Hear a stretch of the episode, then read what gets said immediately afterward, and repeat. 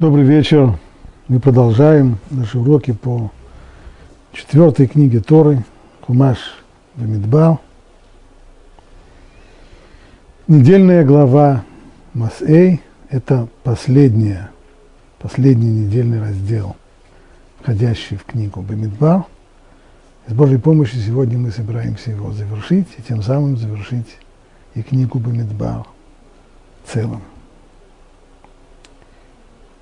Последняя тема, которую рассматривает Тора в этом недельном разделе, это вопрос об убийстве. Какие законы, какие юридические нормы существуют, должны существовать в государстве Торы в случае убийства. 35 глава книги Бамидба, 9 стих. И сказал Бог Моше, скажите нам Израиля, когда вы перейдете через Иордан в землю Кнаан, то назначьте себе города. Городами убежища будут они для вас. И туда будет бежать убийца, убивший человека неумышленно. И будут у вас эти города убежищем от мстителя. И не умрет – убивший прежде, чем он предстанет перед общиной на суд. Если же кто-то ударил кого-то железным орудием, и тот умер, имеется в виду, если наоборот будет намеренное действие, умышленное убийство, то тот убийца, да будет умершвлен такой убийца. И если он ударил его камнем в руке, от которого можно умереть, и тот умер, то он убийца. Да будет умершвлен такой убийца – кровный мститель умертвит убийцу, когда он встретит его, убьет. При первом рассмотрении текст этот мало понятен. Есть одна мысль очевидная. Развлечение между умысленным, умышленным и неумышленным убийством.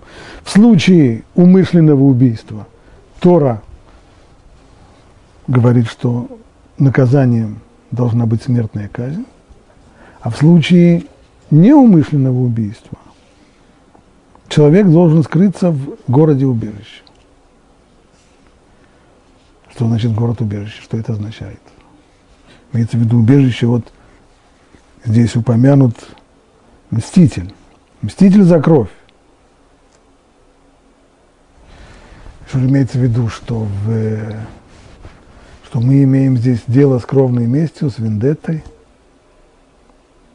что поскольку человек, который неумышленно кого-то убил,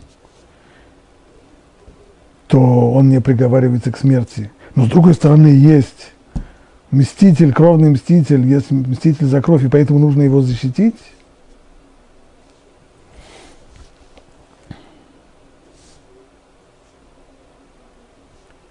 А с другой стороны, этот кровный мститель здесь упомянут и по отношению к умышленному убийству –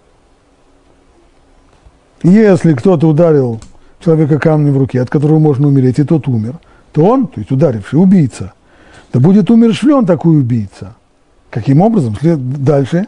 Кровный мститель умертвит убийцу, когда он встретит его, убьет. Почему кровный мститель? А почему не, а почему не суд?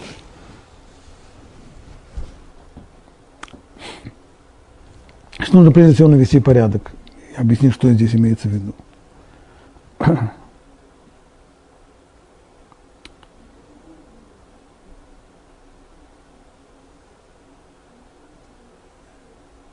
Любой человек по закону Туры, который совершил убийство, умышленное, неумышленное, сейчас не важно, что он сам, понятно, что грань между этими двумя случаями, умышленного и неумышленного убийства, она не всегда ясна. Не важно, что он сам думает об этом совершивший убийство. Не важно, что думают об этом другие окружающие люди. Прежде всего, самый первый шаг, который он должен сделать, он должен искать прибежище в одном из городов убежищ. Таких городов всего было выделено шесть, три в самой Эрец Израиль, то есть на западном берегу Иордана, и три на восточном берегу в Заордании. Почему самый первый шаг должен быть именно скрыться в этом городе убежище? Для того, чтобы как раз избежать любой попытки мести, самосуда или еще чего-нибудь в этом роде, что возможно. Там он должен находиться до того времени, пока предстанет перед судом. Судить по обвинению в убийстве может не всякий суд, а только полномочный кворум, то, что мудрецы назвали в дальнейшем греческим словом санедрин, по-гречески это означает совет старейшин, имеется в виду, это высший судебный орган, его большой санедрин, полный кворум, составляет 71 человек, но для того, чтобы судить по обвинению в убийстве, не нужно 71 человек, достаточно малого санедрина, то есть это кворум из 23 судей. Суд заслуживает дела –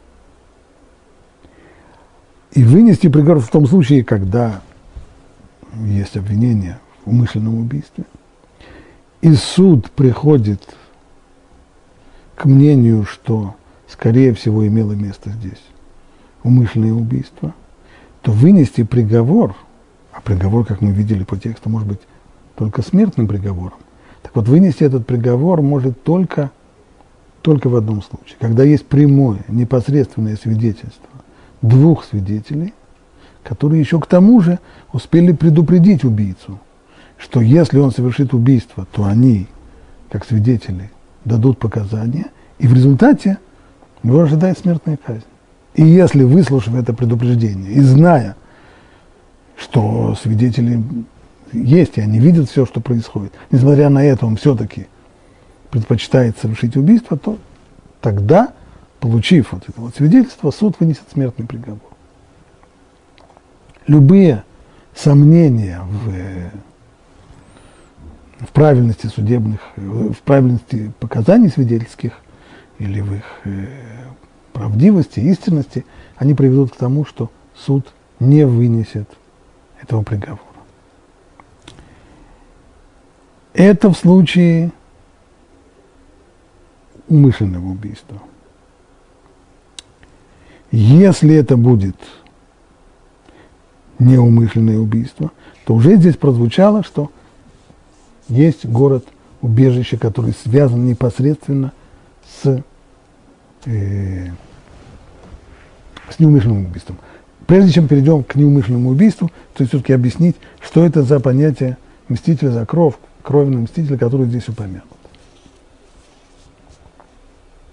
Если суд выносит смертный приговор. В случае, когда убийство было умышленное, было предупреждение, так что в случае предупреждения, когда человек выслушал, что есть два свидетеля, которые готовы показать, что если он убьет свою жертву, то они покажут на него. Очевидно, что если он говорит, а мне плевать, это значит, что здесь мы имеем дело с умышленным убийством, тогда смертный приговор выносится – выносится, выносится, а нужно же его еще и привести в исполнение. И вот здесь Талмуд говорит, что мецва, чтобы этот приговор привел в исполнение мститель за кровь. То есть близкий родственник убитого, который выступает здесь мстителем за кровь погибшего. Если желающих выполнить эту мецву нет, то тогда суд уже должен назначить исполнителя, который будет в данном случае мстителем за кровь. Никоим образом никакой мститель за кровь не имеет права поднять руку на убийцу, если его, на подозреваемого в убийстве, скажем точнее, если его не приговорили, если не было приговора суда. Но с другой стороны, если по какой-то причине суд не приводит приговор свой в действие,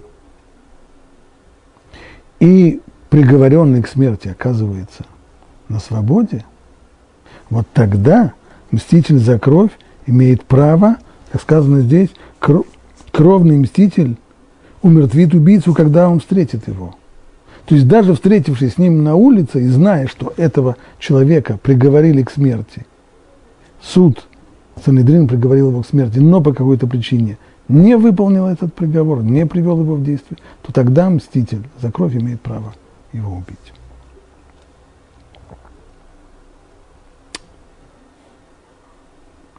Это в случае умышленного убийства. Теперь неумышленного убийства. Посмотрим еще один отрывок Торы. Если же он толкнул его нечаянно, то есть предыдущие стихи говорили о умышленном убийстве.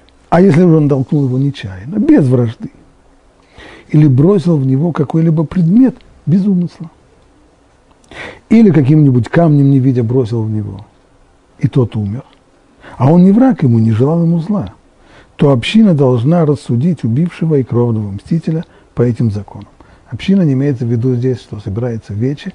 Этим словом община обозначается санедрин, то есть вот этот вот высший судебный орган, как мы сказали, достаточно малого санедрина, 23 судей. Так вот, община должна рассудить убившего и кровного мстителя по этим законам. И община должна спасти убийцу от руки мстителя за кровь и возвратить его в город-убежище, куда он убежал, чтобы жил там до смерти первосвященника, которого помазал священным маслом. То есть если суд приходит к выводу, что убийство было не умышленным, непреднамеренным, то обвиняемого возвращают в город убежище. Мы сказали с самого начала, что любой человек, совершивший убийство, первым делом скрывается в городе убежище. И жители этого города принимают на себя ответственность за его безопасность до тех пор, пока он не предстанет пред судом. И если на суде выясняется, что убийство было, это раз.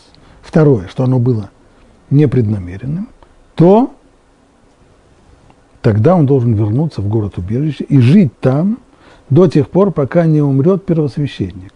Тот, которого помазали священным маслом, то есть тот, который был первосвященником уже в момент вынесения приговора, все то время, пока он жив, убийца обязан быть в городе убежище. Это не просто его право скрываться там, а он был там обязан. Ему запрещено покидать этот город. Если же выйдет убийца, продолжает Тор, если же выйдет убийца за пределы города, убежища, куда он убежал, и кровный мститель найдет его вне пределов города убежища, и убьет он убийцу, то на нем нет крови. То есть тем, что убийца, который совершил, человек, совершивший непреднамеренное убийство, если он уходит за пределы города убежища своего – то он сам виноват в том, что с ним может случиться. А что с ним случится, если мститель за кровь увидит его за пределами города. В городе убежище ему нельзя его трогать. Но за пределами, если он увидит его и убьет, тогда он сам наказанию не подлежит за убийство. Почему? Ибо тот должен оставаться в городе убежище до смерти первосвященника. А после смерти первосвященника убийца может возвратиться в свои владения – и не берите выкупа забежавшего в город убежище, чтобы он мог возвратиться и жить в стране до смерти просвященника. То есть если человек предложит большие деньги за то, чтобы ему разрешили вернуться в свой дом и жить у себя дома, не берите у него выкуп. И не оскверняйте земли, на которой вы находитесь. Ибо кровь оскверняет землю, и земля может искупиться от крови, пролитой на ней, только кровью пролившего ее. И не оскверняйте земли, на которой вы живете, в которой я обитаю, ибо я, Бог, обитаю среди сынов Израиля. Когда мы говорили о непреднамеренном убийстве, понятно, что в любом случае неумышленного убийства есть определенная доля вины человека. Вопрос в том, какая. И она может варьироваться от э, того, что принято на русском языке называть преступной халатностью, и до небольшой неосмотрительности, которая только в силу совершенно форс-мажорных обстоятельств стала причиной трагедии. Скажем, приведем пример. Если человек мчится в своей машине по узким улицам города со скоростью 120 км в час, и когда пешеход выходит на, на улицу, то водитель, не успев затормозить, сбивает его, и в результате человек погибает, то здесь явно преступная халатность. Можно было, на такой скорости можно было предвидеть, что если кто-то выскакивает на улицу, то есть же все законы физики, есть тормозной путь, то понятно, что при такой скорости, при существующем тормозном пути и времени, необходимом на реакцию человека, нет возможности остановить машину. Если произойдет чудо, никто, никто не выскочит на дорогу, тогда пронесло. Но если кто-то выскочит на дорогу, то шансов нет. Это вопиющий случай преступной халатности, близкие уже почти к умышленному убийству. Оно, конечно, не умышленное, но степень вины, вины здесь очень велика. Может быть, другая ситуация. Небольшая неосторожность. Из классической литературы Аннушка уже пролила масло на рельсы. Шел человек э, неосторожно, э, споткнулся, и у него была в руках бутылка масла. Пролил масло и встал, не вытер. Масло осталось. Что такое? Ничего страшного. Правда, если пройдет здесь человек и наступит здесь на это пролитое масло, то он поскользнется, может поскользнуться и упасть. В обычном случае все кончится тем, что он э, измажет э, брюки. Но только если окажется в тот момент, когда он упал, рядом с ним окажется трамвай, вот тогда все кончится трагедией. Но это уже не, совсем уж, совсем уж далекое стечение обстоятельств, чтобы все было ровно так, чтобы человек как раз на этом, на пролитом масле поскользнулся и упал бы как раз в момент, когда оказался здесь трамвай. Это была здесь неосторожность, надо было идти осторожно и не проливать масло, а если даже пролила масло, надо было его вытереть. Но все-таки это неосторожность небольшая. Вот это вот, так сказать, два полюса от преступной халатности до небольшой неосторожности. Так каков точно закон Торы вот э, при таком широком спектре, при, при в таких, в таком большом количестве вариаций, которые здесь возможны.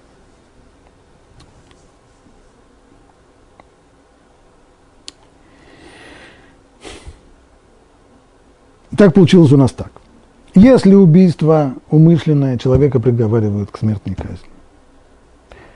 Это ум, злой умысел выясняется при помощи вот института предупреждения, который отсутствует в юриспруденции в любой другой системе закона. Здесь по закону Торы для того, чтобы приговорить человека к смерти, должно быть предупреждение. Два свидетеля должны предупредить человека, смотри, мы видим, что ты делаешь, мы против тебя дадим показания, ты понесешь за это наказание, тебя приговорят к смерти. Если он говорит, а мне плевать, я ради того, чтобы вот этого, зарезать этого гада, готов и жизнь отдать, ну тогда да. Непреднамеренное убийство. Если это преступная халатность, если мера вины очень велика, то есть было вполне, опасность была очевидна, и необходимые меры предосторожности при такой опасности не были приняты, в таком, человек, в таком случае человека не отправляют в город убежище, а отпускают. Первый взгляд, как это так? когда есть преступная халатность, когда человек не принимает меры предосторожности необходимые в том случае, когда опасность очевидна, да его же надо наказывать. Совершенно верно его. Бог его накажет. Вот это вот очень важная часть, важный очень аспект юридической доктрины Торы. А Рамбан подчеркивает это в нескольких местах – цитирует несколько раз слова Торы «Кья мишпат лейлоким». То есть суд – это прерогатива Верховного Судьи.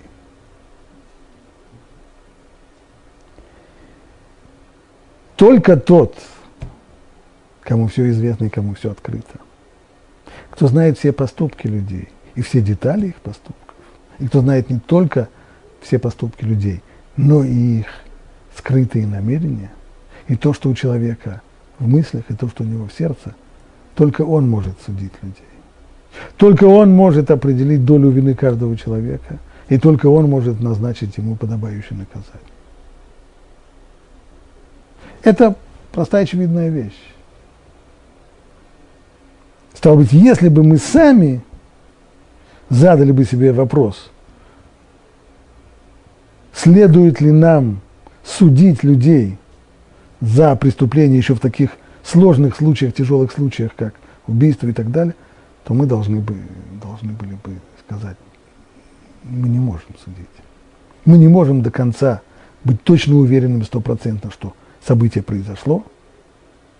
Ведь, в итоге, даже если свидетели показывают, может быть, это уже свидетели, которые сговорились. Мы не можем таким образом быть уверенными, чтобы действительно убийство было.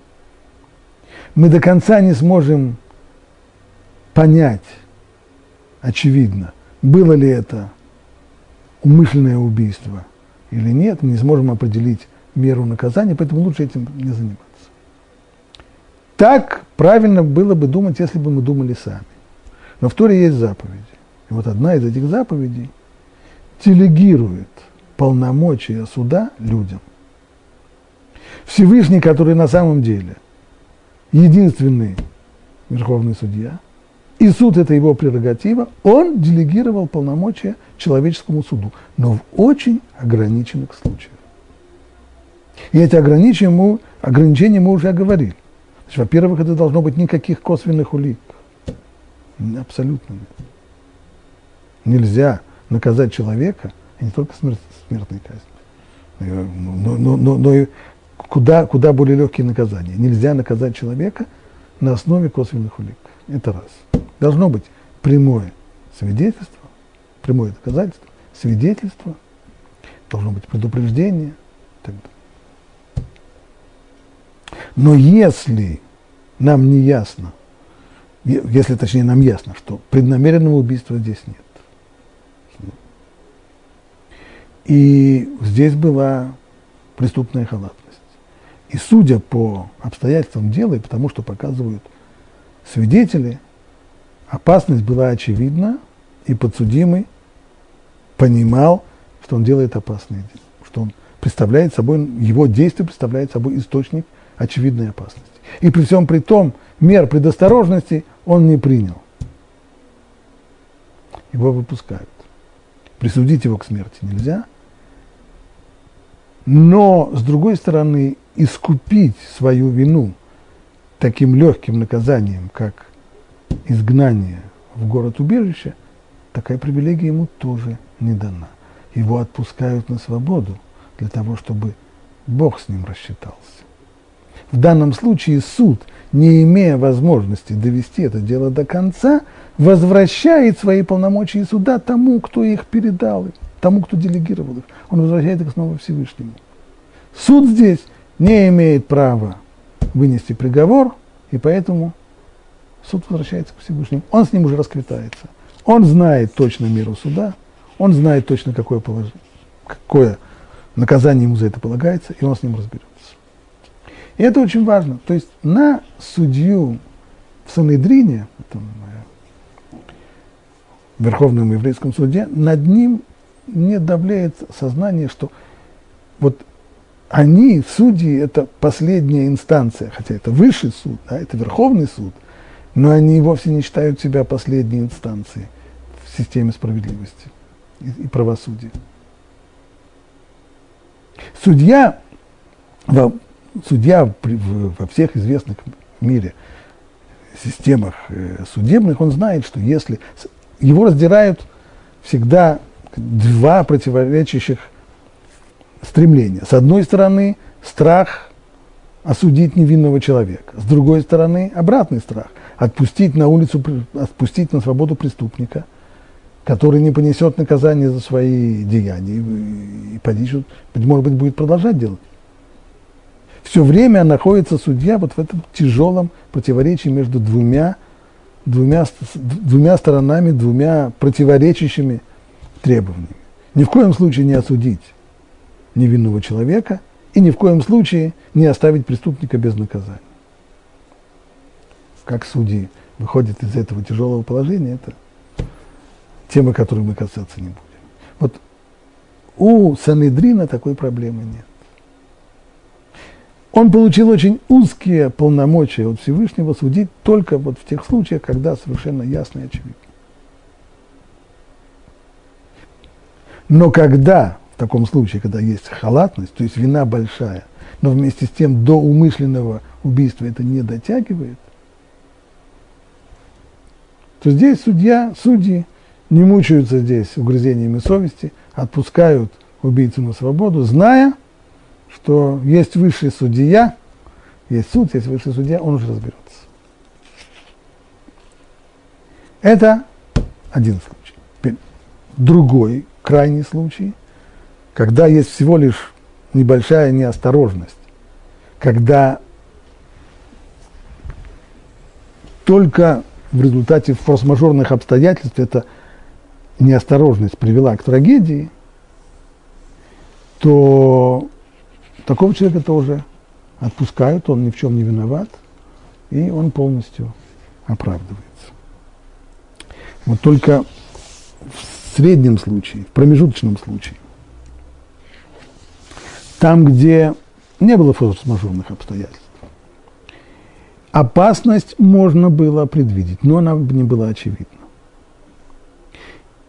И поскольку она не была очевидна, так или иначе, мер меры предосторожности не были приняты, вот в этом случае неочевидной опасности, но такой, которую возможно было предвидеть, вот в этом случае суд приговаривает человека к изгнанию в город убежище.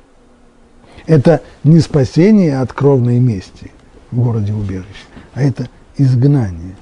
В случае умышленного убийства человек приговаривается к смерти.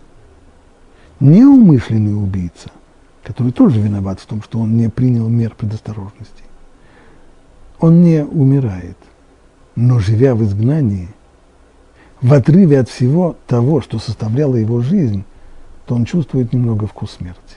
Что такое смерть для человека?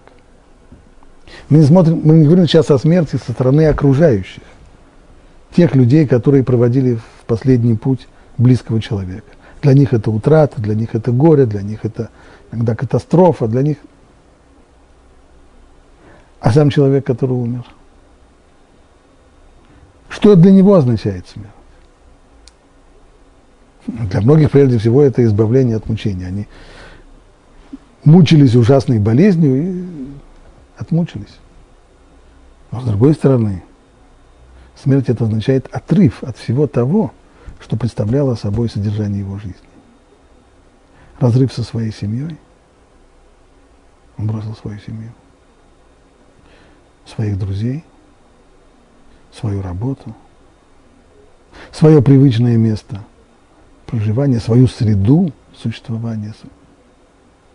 Человек, который отправ, которого отправили в изгнание, он тоже пробует, хоть в малой дозе, вот этот вкус смерти – он оторвался от всего того, что существовало, что составляло его жизнь.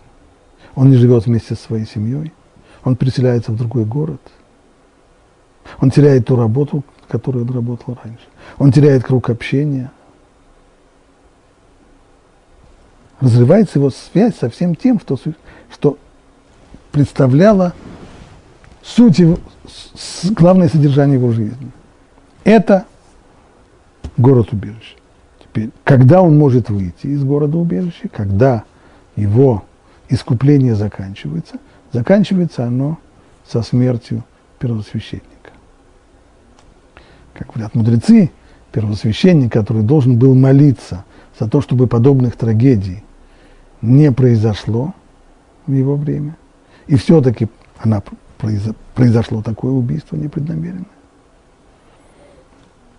Поэтому который связывает освобождение убийцы со смертью первосвященника. И вот теперь стоит э, еще раз вернуться к последним стихам этой главы. «И не оскверняйте земли, на которой вы находитесь, ибо кровь оскверняет землю, и земля не может искупиться от крови, пролитой на ней, только кровью пролившего ее». Здесь Тора говорит о умышленном убийстве, предупреждая возражение, которое сегодня, безусловно, популярно во многих кругах. Произошло убийство, это ужасно. Погиб человек. Но зачем приговаривать убийцу к смертной казни? Чтобы, чтобы погиб еще один человек? Смертная казнь – это злодеяние. Вот эти слова Торы здесь, которые содержится ответ на возражение против смертной казни, поясняет Рабшим Шинфуэлирш, я думаю, что имеет смысл зачитать то, что он пишет. Земля может очиститься лишь в том случае, если невинно пролитая кровь и человек, лишившийся жизни в результате этого кровопролития, находит в обществе защитника, который переживает его.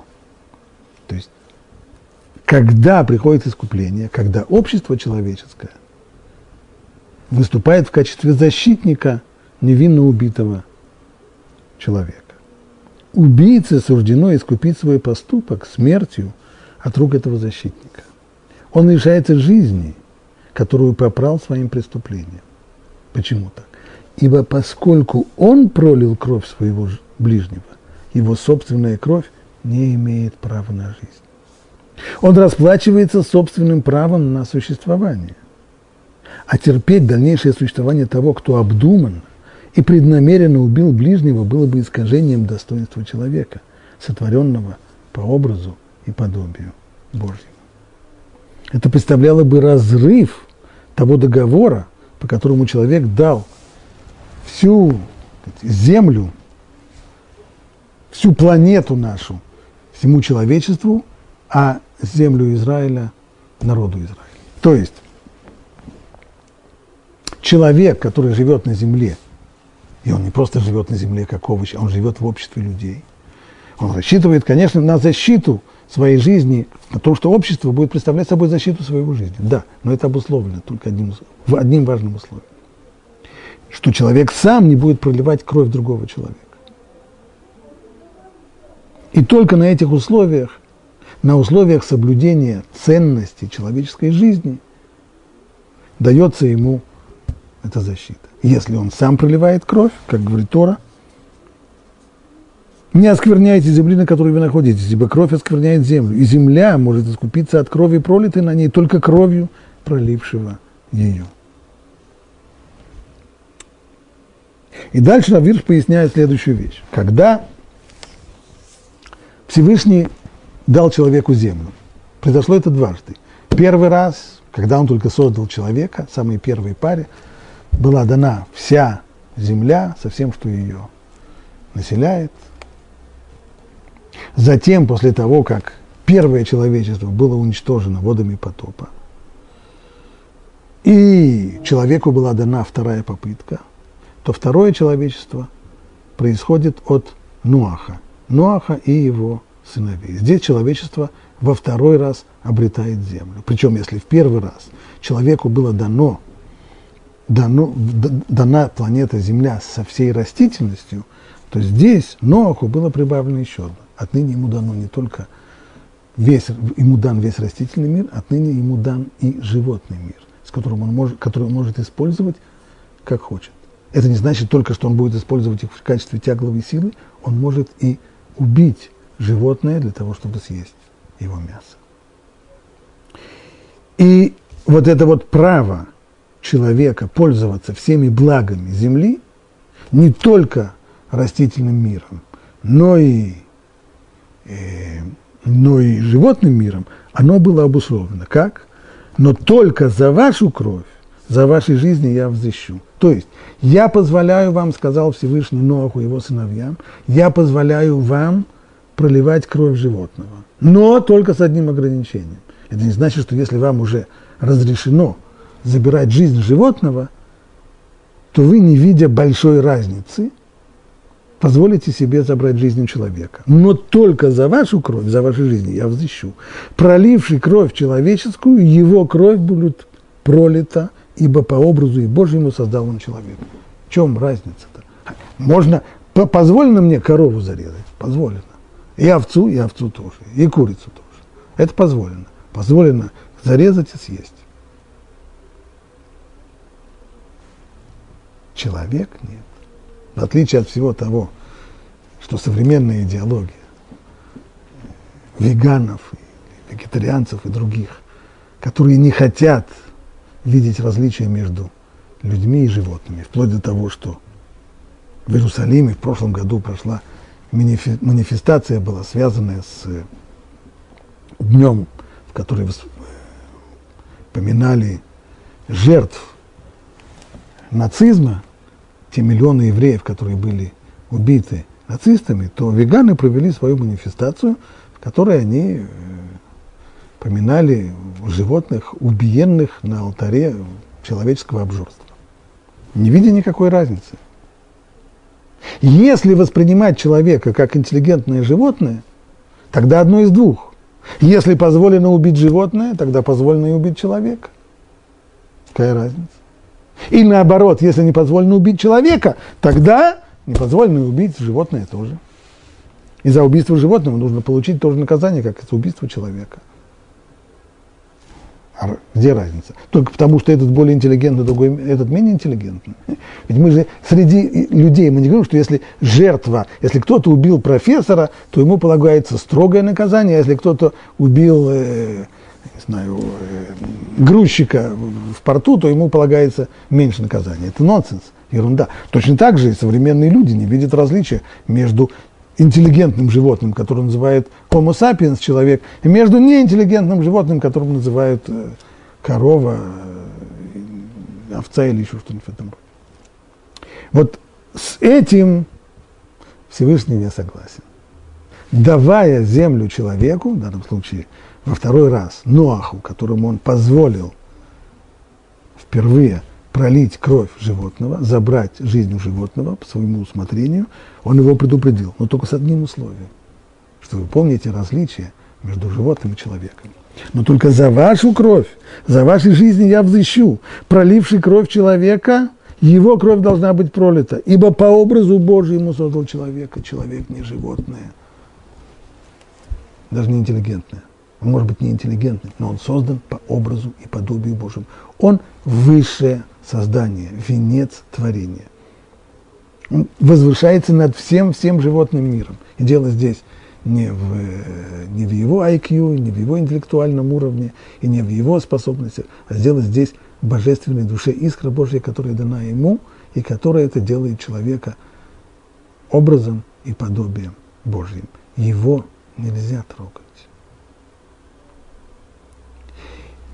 И не только умышленное убийство его наказуемо, наказуемо прямо вот так вот, пролитием крови того, кто, кто убил. Но даже неумышленное убийство влечет за собой санкцию, о которой мы говорили, изгнание в город, убежище. И вот та же самая декларация, подобная манифестация, повторяется Всевышним, когда еврейский народ получает свою страну. Первый раз это было, когда человечество в целом получало э, всю землю, а сейчас еврейский народ получает страну, Эрц Израиль. Он тоже получает ее в свое пользование. Он тоже получает полное право на использование всех ее богатств. И растений, и животных. Это все его. Он может пользоваться ей на свое усмотрение при одном условии, что он будет помнить обязательно святость человеческой жизни и не будет проливать кровь. Ибо земле, и не оскверняйте землю, на которой вы находитесь. Это сказано еврейскому народу, который вот-вот должен форсировать реку Иорден и войти в, страну, в землю обетованную. Не оскверняйте земли, на которой вы находитесь, ибо кровь оскверняет землю, и земля может искупиться от крови, пролитой на ней только кровью пролившего ее. И дальше говорится еще одна фраза. «И не оскверняйте земли, на которой вы живете, в которой я обитаю, ибо я, Бог, обитаю среди сынов Израиля». Здесь появляется новый мотив. Земля – это не просто то место, которое Всевышний дал еврейскому народу в пользование. Земля – это место, в котором шхина, в котором есть присутствие Всевышнего. И оно зависит, есть два условия, при которых Эрц Исраэль дается еврейскому народу, и при которых шхина, божественное присутствие, реализуется в этой земле. А вещи эти связаны. В тот момент, когда шхина ушла, то, то еврейский народ изгнали из этой земли. Какие это два условия? Первое условие – это, первое условие, условие социальное, то есть это справедливость и милосердие в человеческом обществе, в обществе людей, которые будут жить на этой земле. Это первое. Второе условие – это их, этих людей, нравственный уровень. И оба этих условия – это в какой-то степени две стороны, стороны одной медали. Ибо они тоже зависят от понимания, от осознания того, что человек – это особое существо, созданное по образу и подобию Всевышнего. Для того, чтобы была справедливость. Справедливость – это прежде всего регулирование моего отношения к другим людям. Как я отношусь к другим людям? Как закон требует от меня, что требует от меня закон в отношении других людей? Нельзя, нельзя у них воровать, нельзя озариться на их собственность, нельзя озариться на их честь, нельзя озариться на их жизнь. В принципе, это... А почему? А если мне это надо? А если он мне мешает? А если он стоит у меня на пути? Почему нет? Потому что он человек. Потому что он не животное. Потому что он наделен высшей душой, потому что он создан по образу и подобию Божьего. То есть сознание, основа настоящего, справедливого общества – это сознание того, что другой человек, если не говорю про себя, но другой человек, тот, кто живет рядом со мной, и тот, кто часто мне мешает, тот, кто иногда стоит на моем пути, он высшее создание, созданное по образу и подобию человека, поэтому трогать его нельзя. За исключением тех случаев, которые оговорены в законе. Жизнь у него нельзя отобрать, если только суд не приговорил его к суду. Имущество у него нельзя отобрать, если только суд не решил, что он обязан платить. Его чести нельзя отобрать, нельзя очернить его, нельзя. Это одна сторона. Вторая сторона – это наш нравственный уровень. Как мы себя ведем с точки зрения нравственности. Это уже зависит от понимания того, что не только другой человек создан по образу и подобию Божьему, но и я тоже. Если я не воспринимаю себя как особое создание, как того, кто создан по образу и подобию Божьего, то почему мне соблюдать какие-то нравственные мерки? То есть настоящие требования к себе – Почему мне не лгать? Почему мне не изворачиваться? Почему мне не, не мошенничать? Почему мне не прелюбодействовать? Почему мне не развратничать? Почему? Это же здорово на самом деле. Потому что не подобает.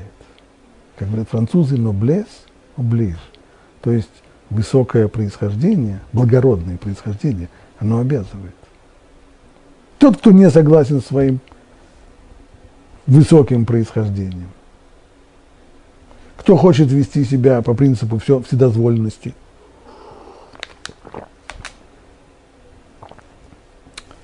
Он позволит себе все, что угодно. И только самоуважение человека может привести его к тому, что он поставит себе границы, скажет, это так не подобает, это мне, я не могу себе позволить. Я не могу себе позволить обманывать, я не могу себе позволить мошенничать, я не могу себе позволить развратничать. Это... Я же человек, созданный по образу и подобию Божьему. Как же можно так? Вот эти две основы,